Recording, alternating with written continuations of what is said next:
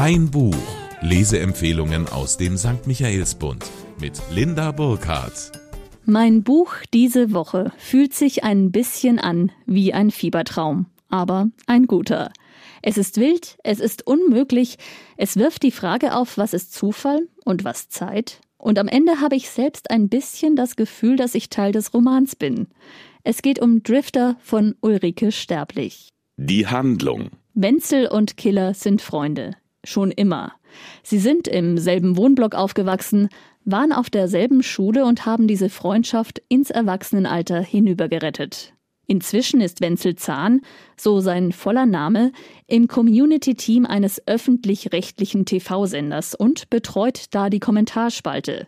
Jeder kann sich vorstellen, mit was er da täglich zu tun hat. Ich sage nur Wutbürger. Seine Leseliste übersteigt seine Lebenszeit. Er ist außerdem unglücklich verliebt, lispelt, spielt zwanghaft ein Handygame auf seinem Smartie, so nennen die Freunde ihr Smartphone, und er rätselt mit anderen Nerds in einem Forum, wer sich hinter dem geheimnisvollen Schriftsteller KB Drifter verbergen könnte. Killer, genauer gesagt Marco Killmann, ist ein Gewinnertyp. In der Schule tut er sich leicht, die Frauen stehen auf ihn, er hat Killerinstinkt, Killerpotenzial und Killererfolg. Zu Beginn des Romans feiern die Freunde seine Beförderung zum PR-Chef eines großen Lebensmittelkonzerns auf einer Pferderennbahn. Doch genau dieser Tag soll alles verändern. Entgegen jeder Wahrscheinlichkeit wird Killer von einem Blitz getroffen. Der tötet ihn zwar nicht, wirft aber sein Leben, seine Gewohnheiten und sein Wesen komplett über den Haufen.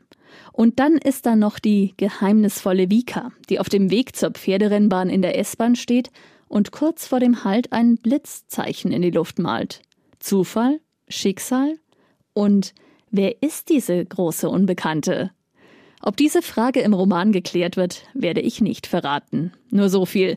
Es wird nicht das letzte Treffen mit der geheimnisvollen Frau mit Silberblick im goldenen Kleid und ihrem Zottelhund bleiben. Der Sound. Drifter liest sich leicht und flüssig. Geschrieben ist der Roman aus der Perspektive von Wenzel in einer sehr bildhaften, aktuellen Sprache. Sterblich hat dabei eine kreative Art, Worte einzusetzen oder zu verändern.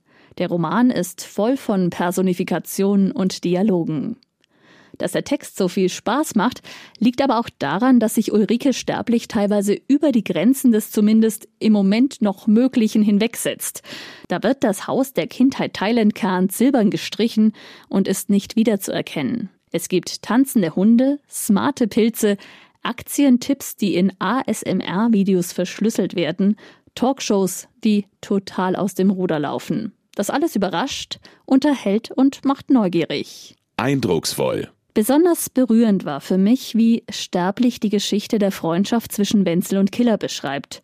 Nach dem Vorfall auf der Rennbahn lesen wir, ich wollte zurück ins Altbekannte, er wollte, dass ich ihm folgte auf neues Terrain. Denn Killer ist nach dem Blitzschlag nicht mehr der Alte. Er wirft seinen Job hin, kündigt seine Wohnung und zieht zurück zu seiner Mutter. Bei Killer hat sich was verschoben, beschreibt es Wenzel. Doch auch wenn er erst seinen alten Killer zurück will, so schafft er es doch, sich auf diese neue, verschobene, gedriftete Realität einzustellen und ist sich am Ende selbst nicht mehr sicher, welchen Killer er lieber mochte. Störfaktor. Der Störfaktor, von dem ich hier spreche, hat nur indirekt mit dem Buch zu tun. Aber seitdem ich Drifter in die Hand genommen habe, passieren unerklärliche Dinge. Zufall, würden Killer und auch Vika sagen. Unheimlich, so beschreibe ich das lieber. Da ist der eine Satz, den ich im Buch lese und den ich eins zu eins einen Tag später von einer Freundin als WhatsApp geschickt bekomme.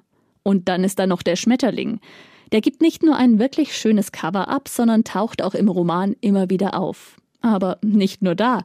Ich warte auf jemanden und schaue mich um und da hängt an der Garderobe eine Papiertasche mit einem Schmetterling einem blauen, wie auf dem Cover. Wahrscheinlich sind das wirklich alles Zufälle. Ich achte vermutlich mehr auf Parallelen, bin insgesamt aufmerksamer, aber so ein wenig seltsam finde ich es schon.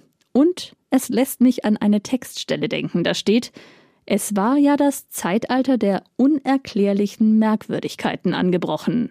Für wen? Mein Buch ist für alle, die Lust haben, sich auf etwas Unerwartetes einzulassen. Drifter ist wie ein großes Puzzle aus Geschichten, die teils auch für sich alleine bestehen könnten, aber durch die Geschichte von Wenzel und Killer zusammengehalten werden. Es ist voll mit Witz, wilder Fantasie und auch wichtigen Botschaften, zum Beispiel wenn es zeigt, wie essentiell Freundschaft ist.